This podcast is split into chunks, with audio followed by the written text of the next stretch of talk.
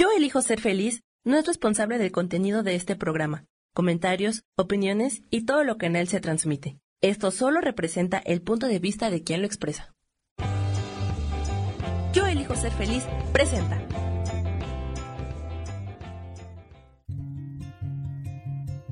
Volver a brillar, volver a sentir vitalidad. Bienvenido al programa.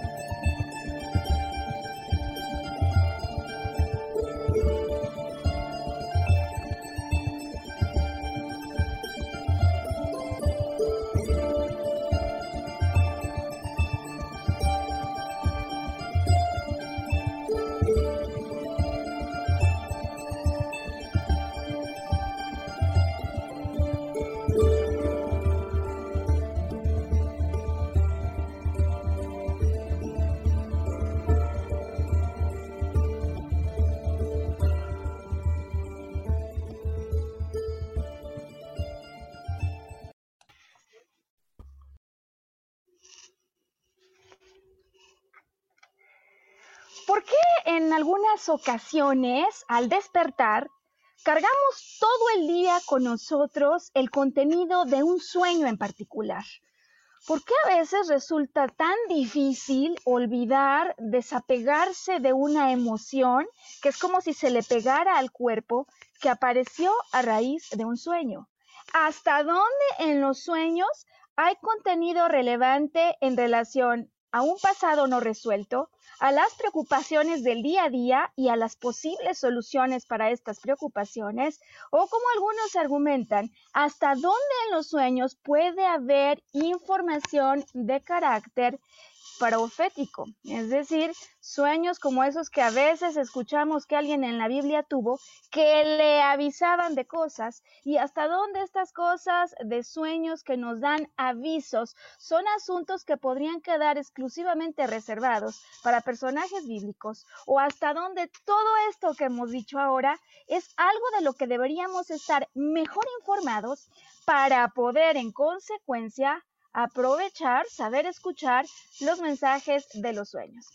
Pues eh, feliz día, feliz tarde o feliz noche, eh, cual sea el momento en el que sintonizas con nosotros y donde quiera que te encuentres. Mi nombre es Maru Méndez, yo soy maestra en psicología transpersonal y desde hace ahora tres años tenemos esta producción que inició en algún momento como una producción de radio y que ahora hemos vuelto un podcast. Le llamamos Volver a Brillar pues tiene la intención de entregarte recursos, información, contenido que ayude a tu reconsideración, a tu reposicionamiento respecto a algo que estés en este momento viviendo, de tal manera que a tener una perspectiva más amplia y otra manera de ver las cosas, puedas conseguir aumentar vitalidad, retomar contacto con el sentido de poder personal, así como atreverte a ir por tus sueños. Y bueno, pues en esta semana, en el podcast que ahora transmitimos, eh, dando respuesta a algo que si bien en el pasado, ya hace algún tiempo, habíamos abordado,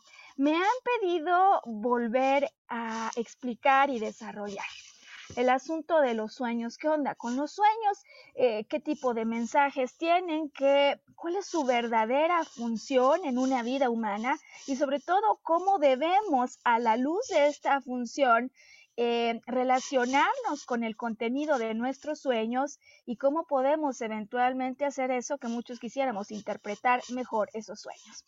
Así que como punto de partida, hoy tengo dos ejemplos para ti después de los cuales lo que vamos a hacer hoy es que vamos a, platicar acerca de qué significa un sueño, cuál es su definición, qué fases hay en el dormir y en el soñar, y desde luego el asunto más debatido, ¿no? ¿Cuál es el objetivo detrás de un sueño? ¿Se trata de un viaje al mundo espiritual, como algunos proponen? ¿Se trata de un momento de descanso en el que solamente emergen las preocupaciones del día a día? O se trata de un viaje al inconsciente, como algunos de los proponentes más importantes en el mundo psicológico decían, ¿no? Hace algunos años. Bueno, pues esto va a ser lo que hagamos hoy y por supuesto acabaremos con una sección en la que quiero explicarte entonces a raíz de mis propias experiencias y mis observaciones de manera directa lo que me parece que deberíamos contemplar en relación a los sueños que tenemos, cómo trabajar mejor con este contenido que sin lugar a dudas, sea pasado, presente o futuro, tiene una función muy importante para mejorar la calidad de nuestras experiencias día a día.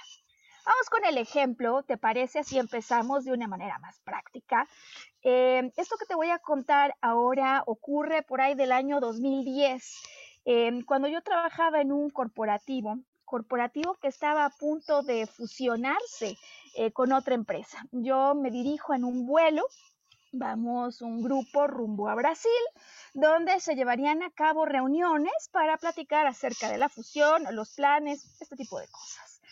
Estando en el avión, cuando estoy durmiendo, tengo de pronto un sueño en el que en ese momento, en ese avión, yo estoy soñando, pero sueño como si estuviera arriba de un edificio que va a colapsar con otro edificio Colapso que cuando ocurre hace que el edificio en el que yo me encuentro se mueva, se cae y yo me caigo junto con el edificio. Desde luego se trataba de un contenido eh, completamente diferente a lo que típicamente yo soñaba o recordaba haber soñado, eh, contenido ante el cual desde luego permaneció una cierta emoción y fue un sueño que aunque en ese momento no escribí, permanecí con el recuerdo del sueño por un largo tiempo. Eh, esto ocurrió en el 2010, dos años después, cuando viene esta fusión. Eh, en efecto, para muchos la sensación con la que nos quedamos es que no es que la empresa en la que yo trabajaba absorba a la otra, sino que ocurre una serie de como colapso en el que ni una queda como estaba ni la otra. Y en efecto, en este colapso, la posición que yo tenía se derrumba. Esto ocurrió dos años después y sin embargo, eh, yo en aquel momento no me encontraba ni con la preparación, ni con las herramientas, ni con la información para poder interpretar este sueño y jugar un poco más a favor con la información que estaba recibiendo. Porque si en aquel entonces yo hubiera pensado siquiera en la posibilidad de que dada esta fusión algo ocurriera con mi puesto, desde luego yo me hubiera anticipado y quizás incluso me hubiera puesto a hacer otras cosas como buscar trabajo, cuando en su momento no supe cómo aprovechar este contenido. Ahora bien, eh, una vez que ocurrió ¿no? esta fusión, quizás unos meses antes, es decir, no con tanta distancia, posiblemente imaginemos seis, vino otro sueño, vino otro sueño que me dejó profundamente marcada y que por cierto no olvidé por muchísimo tiempo. En ese siguiente sueño, lo que a mí me ocurría es que yo venía rumbo al trabajo, en el auto de la empresa, eh, justo en una glorieta muy cercana al punto de entrada a ese edificio. Yo venía en el auto, por cierto, un auto corporativo, y lo que me ocurría al estar en esa glorieta en espera a llegar al edificio es que de pronto venía un bandido y estrellaba un cuchillo contra el vidrio trasero del auto eh, y quería quitarme mi bolsa, aunque eso al final nunca ocurría.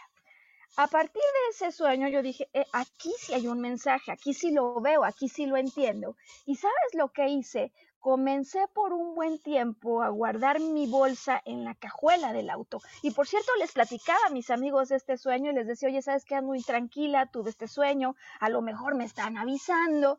Y digo que por mucho tiempo guardé la bolsa atrás de la cajuela del auto. Y ciertamente nunca pasó algo así literal, con lo cual lo que yo hice pues no resultó finalmente algo que digamos pudiera haber estado convencida que era la acción a la que me impulsaban mis sueños. No hasta cuando el nuevo jefe que recibo en ese empleo, eventualmente cuando decide por otro y no por mí, yo siento y yo interpreto como una puñalada por la espalda. ¿Cómo podríamos hacer si yo fuera en retrospectiva en el tiempo entonces para saber que este sueño me estaba hablando de algo, podría saberlo yo en anticipado, me puedo preparar cuando viene una información de esta naturaleza. Eh, y, y, bueno, pues es que ni en el primer ni en el segundo caso, ya a toro pasado, eh, creo que en aquel entonces tomé para máximo provecho personal la información de mis sueños. Y no sé a ti, ahora que cuento estos ejemplos, si viene a tu mente algún caso de un sueño de esos que uno recuerda y recuerda, pasa el tiempo, se lo cuentas a tu esposo, se lo cuentas a tus amigos o no se lo cuentas a nadie, pero contigo mismo estás duro y dale con que qué podría haber significado este sueño. Así que hoy quiero darte respuestas y si yo hoy misma fuera a conversar conmigo en la que en la que estaba entonces viajando en el 2010 o la que soñó que alguien le clavaba aquel cuchillo en el auto, eh, hoy tengo un nuevo contenido, hoy tengo una nueva perspectiva que estoy segura que a mí me hubiera ayudado. Y si a mí me hubiera ayudado, entonces estoy segura que a ti también te podría ayudar. Así que entonces, después de este preámbulo, pues vamos de lleno en la materia, ¿no? De los sueños. ¿Qué, qué son los sueños? Eh, comencemos por allí. Em, bueno, si tú revisas definiciones, incluso la raíz etimológica, ¿no? De la palabra sueño, sueño viene de somnos, soñoliento, em, digamos, se refiere a dos cosas importantes que a veces tomamos como sinónimo. La primera de ellas, que por cierto no lo son. La primera de ellas tiene que ver con la fase de descanso esa desconexión que hacemos con el cuerpo del entorno, del mundo exterior, en el que por supuesto fisiológicamente se busca que haya una fase llamada de reparación, descanso. Pero también dentro de la definición de sueño, así como hablamos del descanso, hablamos de la actividad que ocurre con la mente. Por cierto, la mente no consciente la mente no consciente que definitivo se va a expresar durante el proceso del sueño. Ahora bien, a veces pensamos algunos que apenas nos dormimos empezamos a soñar y decimos qué raro que no me acuerde de todo, sino solo de una parte. Eh, bueno, la realidad es que este proceso de reparación, de descanso y de intensa actividad, por cierto, es todo menos descanso para la mente inconsciente, se divide en cinco fases. Cinco fases que me van a ayudar a explicarte, uno, por qué no siempre recordamos los sueños y dos, cómo podemos hacer para que si no lo estoy recordando pueda maximizar ese momento. Bueno, cuando yo me voy a dormir y empiezo a dar vueltas sobre la cama o a veces algunos prenden la tele, ¿no? Porque así sienten que descansan, que se desaceleran, eh, típicamente ocurren unos primeros 10 minutos, 10 minutos en los que lo que empieza a ocurrir es que mi cerebro este que me ayuda en el día a día con pensamientos, ir y venir, con un ajetreo que además me defiende y me pone alerta de lo que ocurre, se da cuenta que puede comenzar a desacelerar esa intensidad de pensamiento consciente, es decir, estas ondas cerebrales comienzan a volverse un poco más amplias en su onda, ¿no así? Cuando yo tengo pensamientos para resolver, para eh, enfrentarme a los desafíos, sino cuando no hay que estar alerta, cuando es momento de empezar a relajarse, es momento en que esos pensamientos pueden comenzar a, digamos, irse a un lado para que la actividad cerebral entre en una frecuencia de ondas con mayor amplitud. Es decir, baja la frecuencia esta que tenían las ondas cerebrales. Em, pasados esos 10 minutos, cuando ya empezó la actividad cerebral a relajarse, entonces viene una fase de unos por 45 minutos a la que llamamos sueño ligero. Eh, en el que ya en definitiva estoy desconectado del mundo exterior. No sé si te ha llegado a ocurrir eso que de repente sientes como que te caes y despiertas o mm, cuando de repente te estás empezando a quedar dormido y alguien te despierta o en el teléfono y resulta un poquito más fácil, ¿no? Regresar, pararte, eh, darte cuenta que a lo mejor te quedaste con la luz prendida, dormido, etcétera. Bueno, estos 45 minutos de sueño ligero llevan esta función donde yo empiezo a desconectarme por completo del mundo exterior, pero podría regresar rápido. Ocurre entonces una fase tercera de dos o tres minutos que nos ayuda a generar la desconexión o digamos la transición entre el sueño ligero y el sueño profundo. El sueño profundo entonces en esta cuarta fase va a tomar aproximadamente unos 18 minutos, 20 minutos pon. Y es en términos de reparación la fase más importante para el cuerpo en la que ocurre este, digamos, momento de profunda relajación que aporta mayor calidad de reparación a tu cuerpo. Entonces es un momento de descanso, la calidad del descanso, aquí es donde verdaderamente se acentúa y se produce sueño profundo.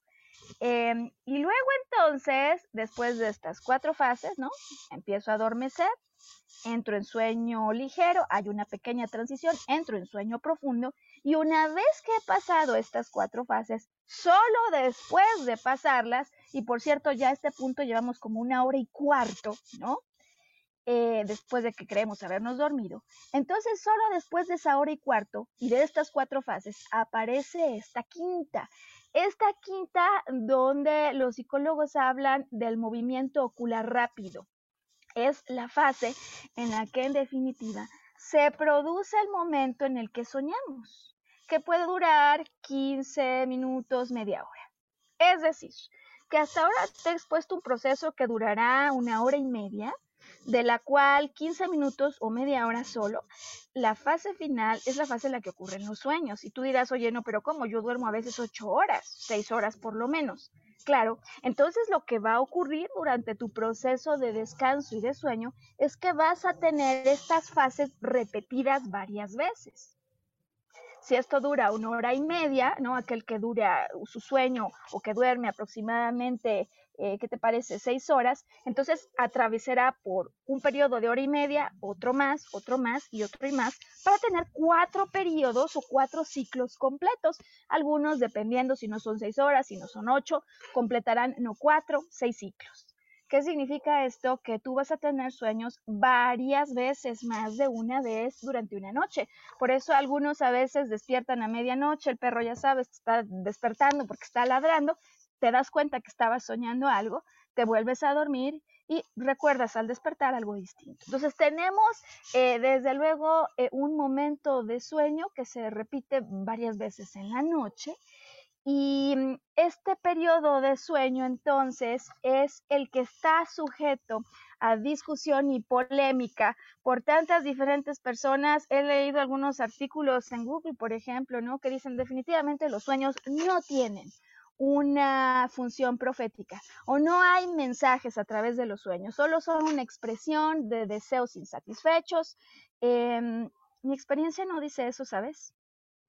Mi experiencia y mi observación directa indican que los sueños tienen una función auténtica, desde luego, para expresar un pasado que no se acabó de resolver de manera satisfactoria, desde luego, para ayudarnos con soluciones para preocupaciones cotidianas que están en el día a día por lo pronto hoy, porque algunos dicen, no, cotidianas no son tan fuertes y a veces mis preocupaciones del día a día sí son intensas. Bueno, pongamos para preocupaciones en el estado presente, para estados pasados no resueltos, pero también em, es lo que he observado en mi experiencia, que los sueños tienen una función importante respecto a eventos que nos podrían ocurrir en el futuro. Y quiero entonces hoy ayudarte a comprender estas funciones y sobre todo decía al inicio cómo podemos hacer si llegan sueños de estas naturalezas eh, para reconocerlos, tomar nota y poder no solo tomar nota en una libreta, sino tomar nota y accionar cosas que nos ayuden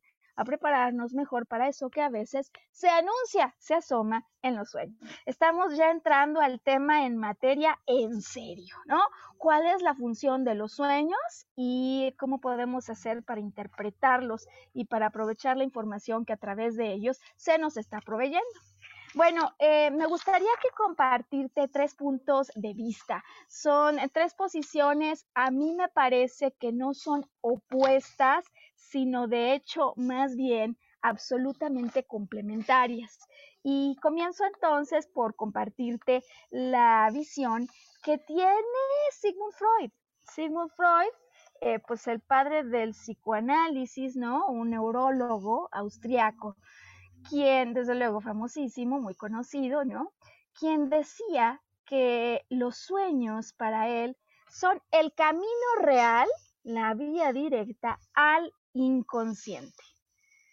Es decir, que detrás de nuestros sueños, bajo la perspectiva de Sigmund Freud, hay material no consciente que se viene a expresar. Ahora, lo que ocurre en la propuesta de Freud, de hecho la inicial y aún a la que le da muchísima fuerza, es que bajo su explicación de los sueños, que vienen a ayudarnos a tener un contacto con un contenido inconsciente que en ese momento encuentra su vía de expresión, es que para él, dentro de ese inconsciente, hay un contenido que es particularmente relevante y es el contenido de tipo sexual. Es decir, que para Sigmund Freud muchos de nuestros sueños son deseos o digamos la expresión de deseos insatisfechos con un importante tono sobre deseos sexuales reprimidos. Y aquí es donde entonces arranca la polémica acerca de cómo puede ser que todo lo que yo sueñe tiene un contenido vinculado al asunto sexual. De hecho, este es uno de los grandes asuntos que crea una enorme separación entre Freud y uno de sus discípulos pues más conocidos, Carl Jung. Eh, ¿Por qué? Por su parte, Carl Jung lo que dice es, desde luego, una forma de comunicarme, una forma porque hay otras, pero una forma de comunicarme con el inconsciente son los sueños. Lo que pasa es que ese inconsciente no solo tiene contenido de naturaleza sexual, sino que él dice, a través de ese inconsciente, desde luego puede haber información que yo capturo en el día a día, pero ante la cual no presto tanta atención o aspectos que aunque me preocupan en el día a día, hago todo lo necesario para evadirlos. De tal manera que entonces a través del viaje que hacemos con los sueños, ese material que me preocupa emerge, es decir, que no solo es un asunto de orden sexual, él dice, es un asunto de temas que me pueden preocupar, emerge muchas veces la solución a lo que me preocupa, pero también podría haber asuntos que no solo tienen que ver con lo que está ocurriendo en el momento presente. Em, y aquí entonces una expansión a la definición original de Freud, porque en el caso de Carl Jung, lo que él dice es que nuestro inconsciente no se sienta a conversar como lo hacemos en terapia hablada, ¿no? En terapia hablada yo te cuento mis problemas, lo que creo, lo que pasó antes, lo que se me olvidó decirte, Em, y Carl Jung lo que se da cuenta es que en la función del soñar, sí hay una conversación con el inconsciente que sin embargo opta por otros mecanismos diferentes a las palabras. Y él habla, exalta de hecho, eh, pone a nuestra disposición lo que significa el mundo de los símbolos. Lo que dice él es que, primero, los sueños tienen más de un significado. Cada cosa que tú sueñas puede tener más de un significado. Eh, pero atención que típicamente el significado no es solo literal, puede en algunos casos serlo, pero fundamentalmente lo que ocurre en esta conversación con el inconsciente es que el inconsciente se va a expresar a través de símbolos. Y aquí entonces el asunto de interpretar sueños, porque los sueños son como metáforas que si yo consigo comprender, entonces me traen un mensaje que puedo aplicar. Desde luego ya decíamos, eh, mucho más allá solo del enfoque literal y más allá de una sola interpretación, porque puede haber más de una interpretación. ¿Cómo le hago para interpretar los sueños? Carl Jung lo que dice es, muy bien, eh, acude a tu primera intuición. Puede ser que no tengas un libro de diccionario de los, de los símbolos para interpretar sueños a la mano. Puede ser que no seas un experto y no tengas por qué serlo. Acude a tu primera intuición. Así que entonces, Freud, ¿no? El mundo de los deseos reprimidos, eh, sobre todo con una connotación relevante para deseos sexuales no satisfechos o deseos reprimidos. Carl Jung que dice, sí es un camino al inconsciente, no solo son temas sexuales, eh, son temas relevantes que se van a expresar a través de metáforas y símbolos. Eh, puede haber más de una interpretación, pero acude siempre, privilegia eso que te dice tu intuición. Y tenemos a una tercera persona de la que me gustaría hoy hablar para hacer este recorrido integral acerca de todos los posibles significados que tienen los sueños que tenemos. Em, y estoy hablando de Edgar Casey. Eh, Edgar Casey es conocido como el profeta durmiente y es reconocido por muchos como el vidente más destacado que haya visto Estados Unidos en tiempos modernos. Y por cierto que más o menos ¿eh? las fechas de nacimiento y muerte de Sigmund Freud, de Carl Jung y de Edgar Casey más o menos andan en las mismas franjas de tiempo. Em, así que bueno, Edgar Casey propone que, digamos, por supuesto hay un tema inconsciente, pero más que un viaje al inconsciente, para Edgar Casey los sueños son auténticamente un viaje al mundo espiritual. Un viaje al mundo espiritual con todo lo que eso significa. Es decir, que para Edgar Casey, durante el periodo de sueño, podemos entrar en contacto con un mundo espiritual, lo que entonces explicaría que a veces cuando sueñas con tu mamá que murió, con tu papá que, que hace 20 años no ves, a través de ese contacto recibas información, mensaje de ellos con connotaciones emocionales que duran todo el día, ¿no? Entonces, si es un contacto con el mundo espiritual, yo puedo platicar con alma y como el alma es inmortal, puedo platicar con todas las almas. Eh, él dice que, por supuesto, a través de este viaje espiritual, porque es espiritual, puede mi alma, que es la que está viajando en esos momentos, tener contacto con ángeles, con guías espirituales, con maestros y por lo tanto entonces a través de los sueños recibir información relevante acerca de cómo resolver un problema. De hecho, Edgar Casey por mucho tiempo ayudó a las personas a resolver enfermedades y él decía, atención, porque en los sueños puede haber información para resolver una enfermedad que tengas.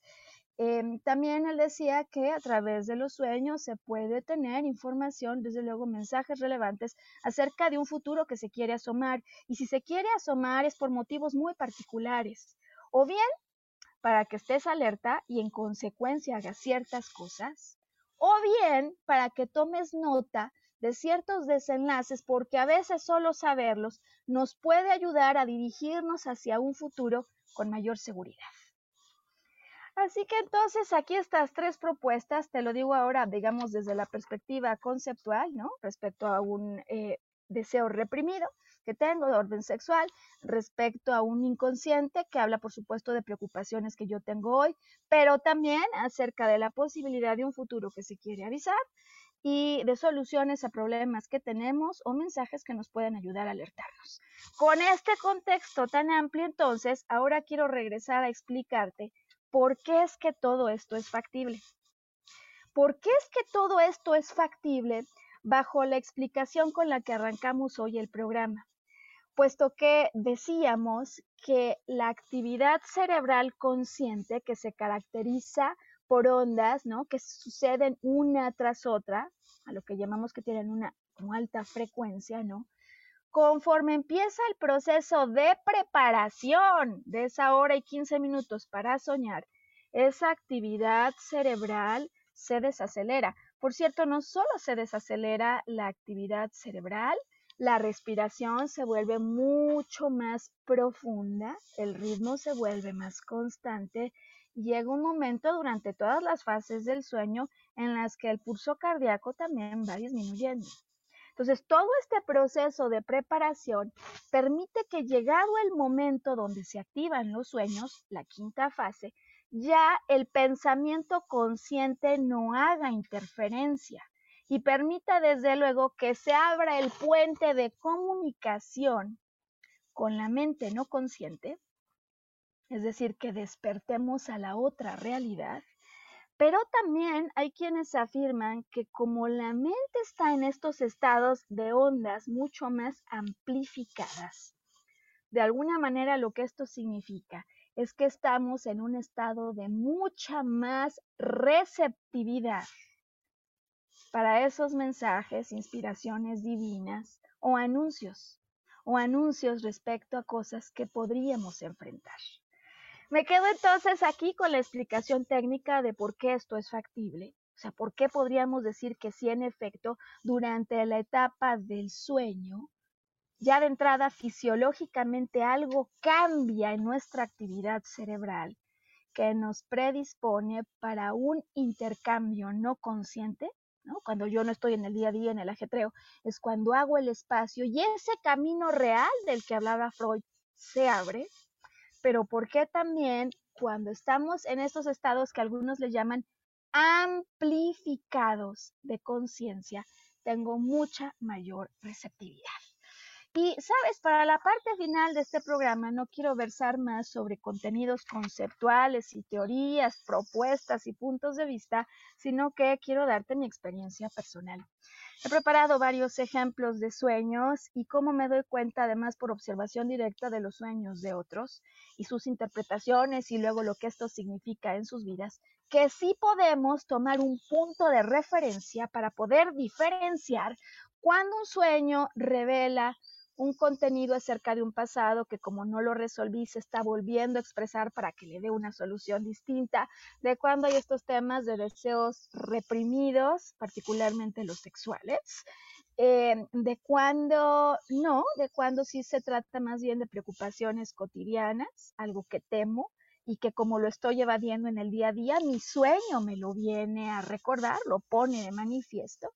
Eh, así como cuando hay sueños que versan sobre temas futuros y cómo podemos hacer de manera práctica para prepararnos mejor para interpretar estos sueños. Así que, Sam, aquí tenemos entonces el espacio perfecto para la segunda pausa de este programa, para que me ayudes a poner aquí el asunto comercial eh, para los formatos que lo requieren. Y regreso entonces inmediatamente contigo a explicar a través de mis ejemplos eh, cómo me doy cuenta que podemos hacer para diferenciar el contenido sobre el que versa un sueño y sobre todo a quien hay quienes me han dicho, Maru, yo no me acuerdo de mis sueños. ¿Por qué no me acuerdo de mis sueños? ¿O cómo puedo hacer para tratar de interpretar el mensaje que me están dando hoy? Volver a brillar cuando estamos hablando del poder de soñar.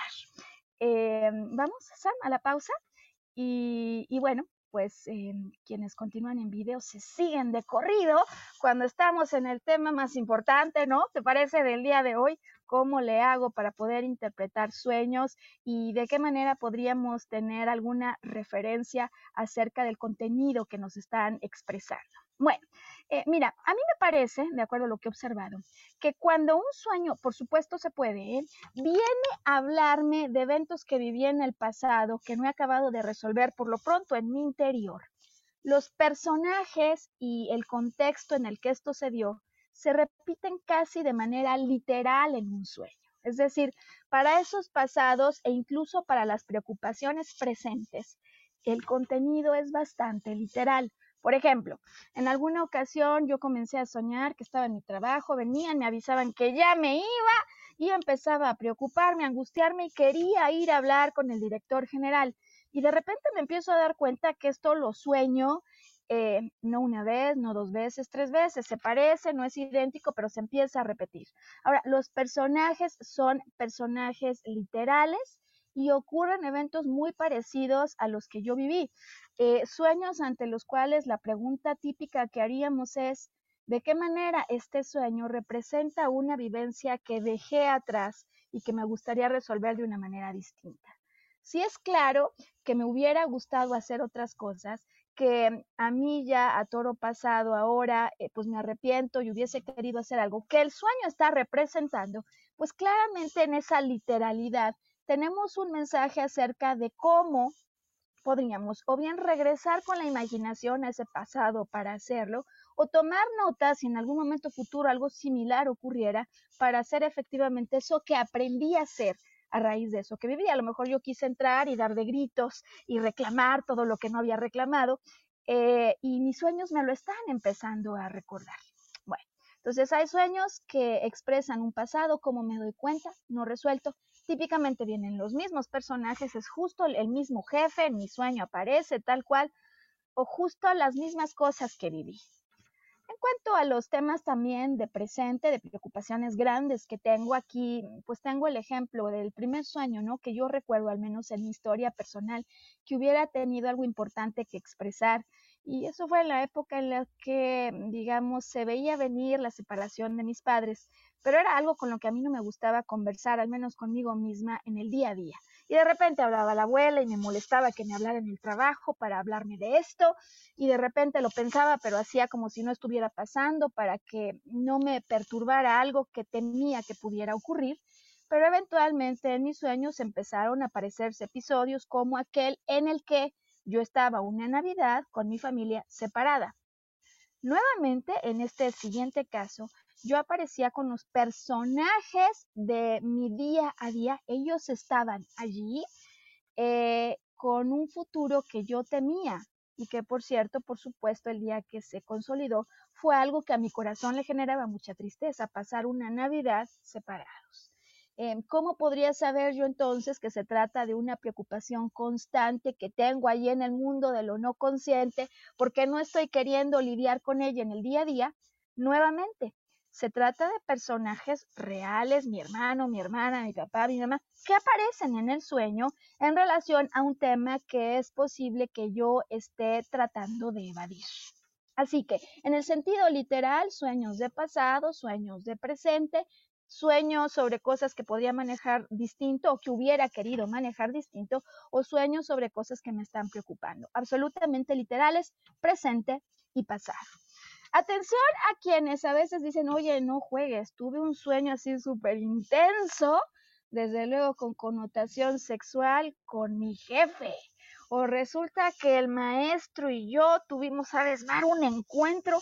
Y digo atención porque en definitiva no podría estar hoy más de acuerdo con Sigmund Freud en cuanto a que estos sueños de connotación sexual podrían estar revelando sueños reprimidos y atención, tuyos solamente o incluso también de la otra persona.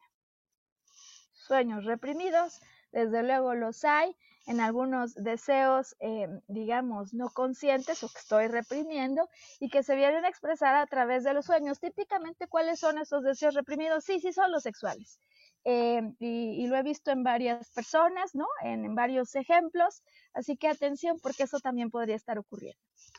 Ahora bien, decía yo que me parece que la explicación que nos dan Freud, Carl Jung y Edgar Casey son complementarias. Es decir, sí, sí hay sueños que expresan un pasado no resuelto, sí hay sueños que expresan algo que me preocupa, sí hay sueños que hablan de deseos reprimidos.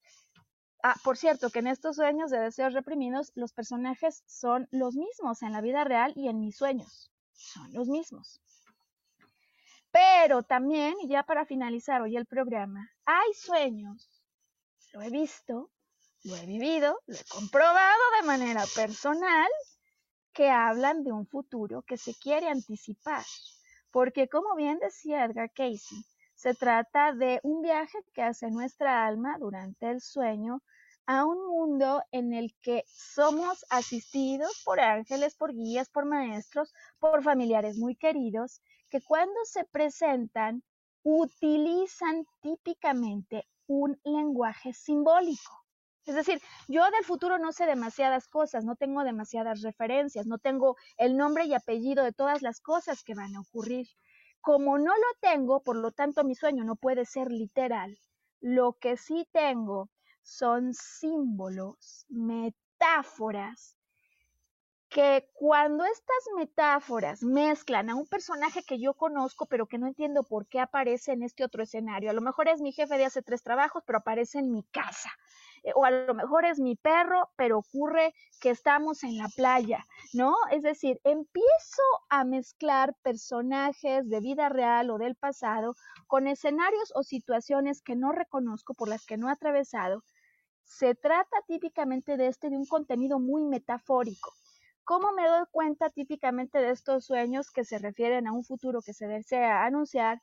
Porque típicamente vienen impresos, impregnados de emociones intensas. Emociones con las que permanezco aún con los ojos abiertos. Emociones y sueños que yo recuerdo pasado un buen tiempo, eh, pero que no acabo de comprender bien porque lo que traen son metáforas. Y voy entonces, para ayudarte a comprender esto, a platicarte dos ejemplos más acerca de mis sueños y cómo estos tuvieron un sentido metafórico y de anuncio de un futuro. Eh, resulta que será un lunes, ¿no? De una semana. Yo el sábado siguiente voy a tomar un retiro, un taller. Y le cuento a mi hermano, oye, qué raro, fíjate, tuve un sueño y me tiene preocupada porque no sé qué quiera decir. Eh, resulta que estoy yo que me veo como en una zona donde la tierra se abrió, la tierra se rompió y empiezo a andar con mucha angustia de que me vaya a caer. Eh, finalmente en mi sueño sí llego eh, digamos, a un punto en el que la tierra ya no está abierta y finalmente en mi sueño todo acaba bien, pero me preocupa, ¿qué querrá decir esto? Eso fue un lunes. El sábado, eh, pues voy al asunto de este retiro y cuando me dirijo al retiro me dan unas instrucciones un poco extrañas, ¿no? Llegas hasta este lugar donde entonces ya no hay, eh, pues digamos, camino, ¿no? Pues podría no haber camino pavimentado. Entonces te bajas, tienes que andar como unos minutos, fíjate y guíate, allá verás una pared de fondo y ahí estamos. Yo llego a la zona del retiro, incluso el taxista que me llevaba me dice, señorita, ¿estará bien? Me da su teléfono en caso de que pase algo. Eh, pues yo me bajo valiente, emocionada, el contenido de mi retiro es increíble y empiezo a adentrarme en una zona absolutamente inhóspita, donde, por cierto, hay una especie de pavimento fragmentado. Llegado el momento me encuentro con que la casa del retiro parece que es como una propiedad que alguien utilizó y me avisan, no hablo y digo, oye, ¿cómo se entra? Que no hay puerta, sino tengo que volarme la barda. Yo digo, ¿qué estoy haciendo aquí? Un retiro en el que iba a poner mi espíritu en paz y en el que ya desde el momento que llego a esta casa yo digo, oye, esta gente está ocupando una propiedad que ni siquiera es la suya y esto está, sepa Dios en dónde, aquí me matan, ¿no? Así que lejos de mantenerme en paz en esa estancia, yo me altero y digo, yo no puedo mantenerme aquí, este no es un lugar y esto no es lo que yo quiero. Se acaba la primera noche, yo digo, me voy así, o sea, me voy así y me regreso. Y, me regreso y ya te puedes imaginar que entonces aquello que había soñado toma realidad.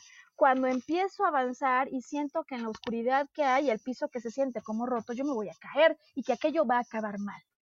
En ese momento conecto con el recuerdo del sueño y digo, al final de mi sueño, las cosas acababan bien.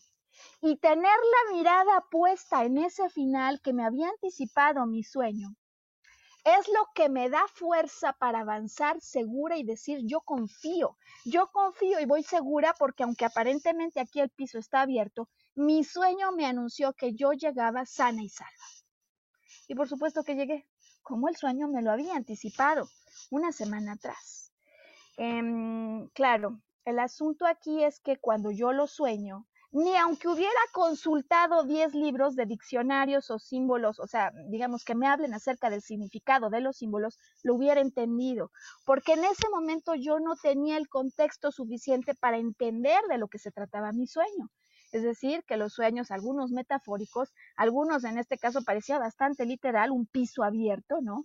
Nos hablan de una situación futura, pero su momento de uso de aplicación no es antes de que ocurra, sino cuando esto empiece a ocurrir. Tengo otro sueño que te quiero contar porque también me parece relevante no explicarte este asunto de las metáforas con ejemplos ilustrativos que te permitan expandir la vista y tener mejor preparación llegado el momento de soñar eh, o de recordar esos sueños. En este otro caso, que además es un sueño que permanece conmigo y digo atención a los sueños que traen metáforas, símbolos, cosas que yo no entiendo, mezclas de presente y de figuras del pasado con un mundo en el que yo no me he visto, pero que además nos dejan impregnados con una cierta emoción que es fuerte, que es intensa. En este otro sueño del que hoy te cuento, eh, yo vengo en mi auto, eh, llego a casa, pero me paso, me paso de la zona de la casa, regreso, entro por el jardín y cuando entro encuentro a mi perro súper alterado. Encuentro a mi perro súper alterado porque al parecer alguien entró.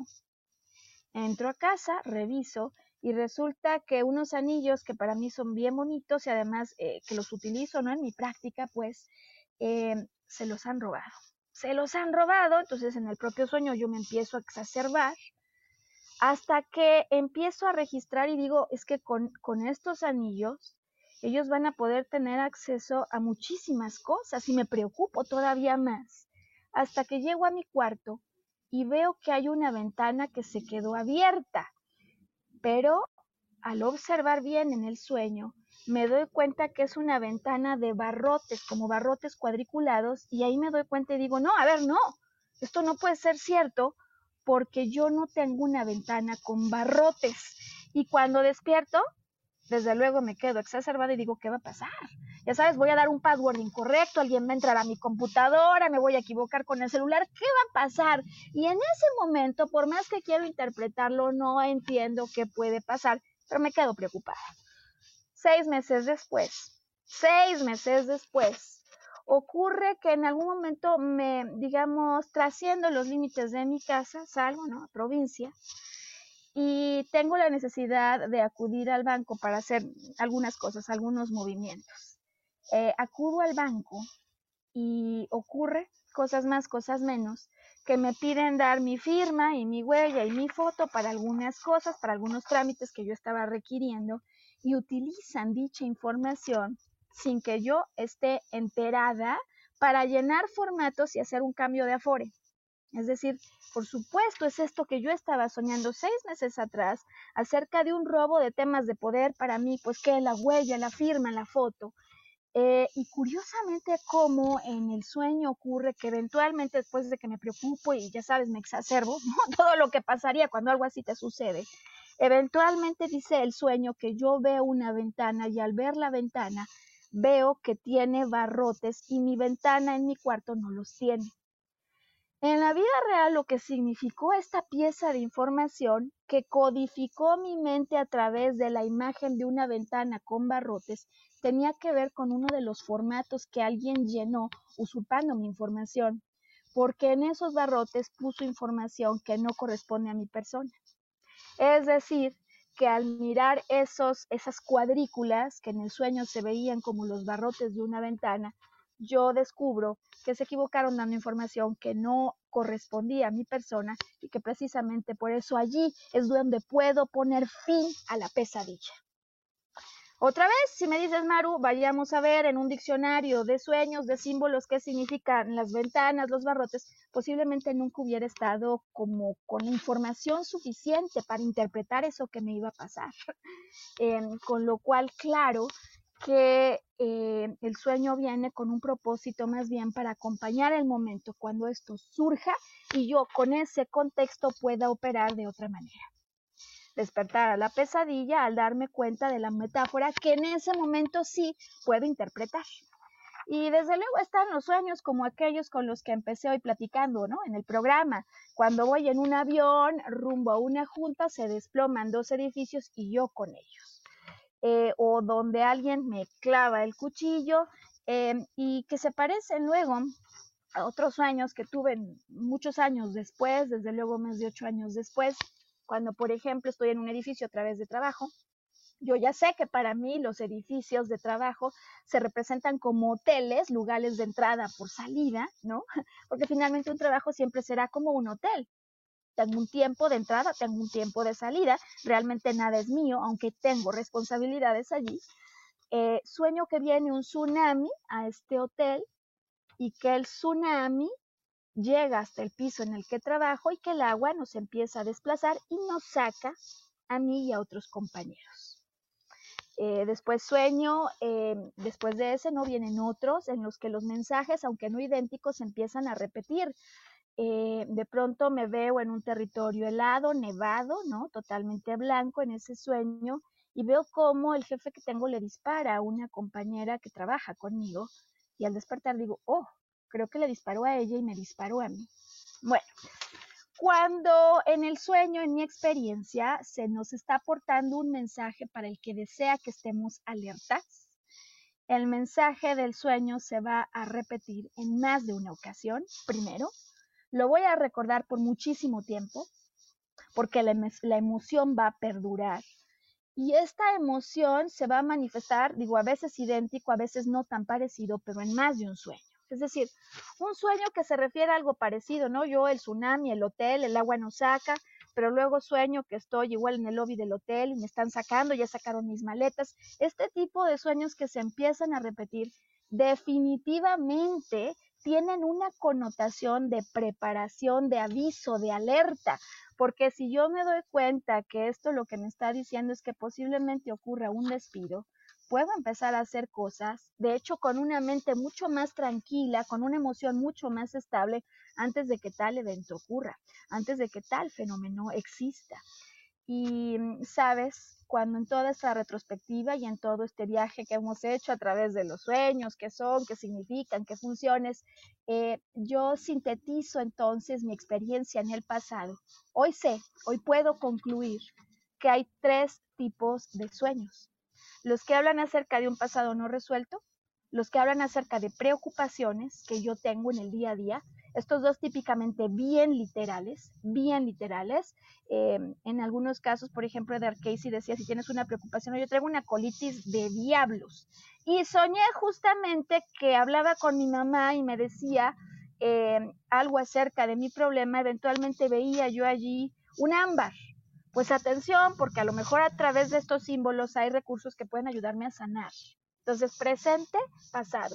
Si es algo que ocurrió en el pasado, los mismos personajes me hacen lo mismo, pero yo quiero hacer algo distinto. Significa que debo hacerlo, aún sea a través de una carta de la imaginación.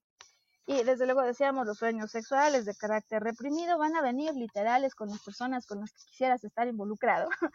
Eh, y vienen las últimas, ¿no? Las últimas y para muchos las primeras, las famosas premoniciones acerca de un futuro que se desea anticipar y si lo desea hacer es para que estés alerta, para que empieces a hacer algunas cosas o para que dado el momento tengas la mirada fija en el desenlace exitoso aun cuando hayas tenido una pesadilla, si es que ese sueño tenía un buen desenlace. Eh, metáforas, ¿cómo interpretamos las metáforas? Pues hombre, la pregunta podría dar para varios programas más que uno, pero lo que sin duda hoy quisiera decirte es que el significado más importante es el personal. ¿Qué significa para mí un hotel? ¿Qué significa para mí un tsunami? Un tsunami es algo que a lo mejor significa, esto está fuera de mi control. ¿Qué significa para ti? ¿Qué significa para ti? De tal manera que entonces culmino y el programa con algunas recomendaciones prácticas. Maru, ¿por qué no me acuerdo de mis sueños? ¿Cómo le puedo hacer para poder utilizar este contenido que hoy nos has dicho que es tan importante en mi vida cotidiana? Bueno, uno, no siempre me acuerdo de mis sueños porque no siempre llego a la quinta fase. ¿Te acuerdas que dijimos que hay cinco fases? Cuando yo estoy ansioso, cuando, cuando a la hora de dormir estoy tratando de resolver los problemas y son tan intensas mis preocupaciones que no puedo dormir y duermo poco, muchas veces no llego ni siquiera a esa fase profunda. Así que entonces, ¿cómo remedio la ansiedad para que pueda permitirle a mi cuerpo físico relajar y a mi mente entrar en contacto con el inconsciente y con el mundo espiritual? Bueno, para resolver la ansiedad, fíjate que desde luego la respiración es clave. Hemos llegado a hacer ejercicios donde decimos vamos a dar cuatro tiempos o cinco tiempos para inhalar, cuatro, cinco para retener y cuatro para exhalar. Cuatro, cuatro, cuatro, inhalo, retengo y exhalo. Me parece por mucho la dinámica más efectiva que he conocido para alguien que tiene ya la respiración exacerbada para conseguir calmarse. Rutina de cuatro inhalaciones, cuatro momentos para detener y cuatro exhalaciones que puedes practicar antes de dormir. Oye, me cuesta trabajo esto de dormir porque a lo mejor los minutos antes tengo bien prendida la televisión frente a mí o la pantalla del computador o la pantalla del celular. Bueno, resulta que estas pantallas desprenden una luz azul que disminuye el nivel de melatonina y la melatonina justo es la mediadora, la hormona mediadora de los ciclos de sueño. Entonces, intenta tener un espacio entre el último momento que viste eh, la pantalla de la computadora y la tele y antes de que vayas a dormir. Por el contrario, quienes en el día consiguen exponerse media hora, a la luz del sol, aumentan con esa exposición al sol la serotonina y con ello la melatonina que es otra vez la hormona que ayuda a regular los ciclos del sueño. Media hora de exposición al sol te puede ayudar con ese incremento en melatonina a que puedas tener una mejor, eh, digamos, función al dormir. Y bueno, si se trata de respirar, desde luego 30 minutos de ejercicio pueden ayudarte a retomar una respiración profunda y constante que ayude a llegar mejor preparado a la hora de las primeras cuatro fases, las fases de reparación. Así que no siempre, no siempre recuerdo lo que sueño porque no llego a la fase profunda y no llego a la fase profunda porque ando tan ansioso y preocupado que no puedo conciliar el sueño. Primer punto. Ahora, no siempre recuerdo el contenido de los sueños. Solución entonces activo una bitácora una bitácora en la cual pueda diariamente apuntar el contenido de mis sueños, aunque en ese momento no los entienda. Y sabes, por la distancia que a veces me doy cuenta que tienen los sueños, del momento en el que algo ocurre, yo procuro tener por lo menos la libreta del año en curso y la libreta del año anterior, a la que muchas veces recurro cuando empiezo a ver que algo como lo que soñé posiblemente esté ocurriendo. Apuntar diario y en cuanto despiertes, porque si no se te va a olvidar. Y, bueno, a veces sí lo apunto, pero no sé cómo interpretarlo, no sé cómo conectar la historia que está aquí con mi vida real. Pues se trata de todo el famoso tema de interpretación de sueños y viendo la hora que es, uy, se nos ha ido el programa, se nos ha ido el podcast y apenas es como si estuviéramos haciendo la introducción a este asunto. Ayúdame con algo si tú quisieras que fuéramos a más profundidad en un siguiente podcast acerca de cómo interpreto los sueños, ahora que sabemos de los tres niveles de tiempo que estos pueden venir a comunicar, eh, por favor avísame en comentarios y así yo sé que debemos volver este podcast una serie, por lo pronto con un programa más, para ayudarte con más detalle a saber cómo entonces interpretar los sueños que estás teniendo. Y pues que hayas disfrutado muchísimo este podcast, que te haya ayudado a abrir la perspectiva y que decidas ser feliz, así como volver a conectar con nosotros cuando en una semana más tengamos un nuevo programa de Volver a Brillar. Tú nos dices si continuamos o no con este tema de la interpretación de los sueños. Es más, quizás alguien tenga un ejemplo eh, que quiera compartir con nosotros, www.marumendez.com. Contáctanos y utilizamos tu ejemplo en un siguiente programa. Hasta entonces, que haya muchos sueños.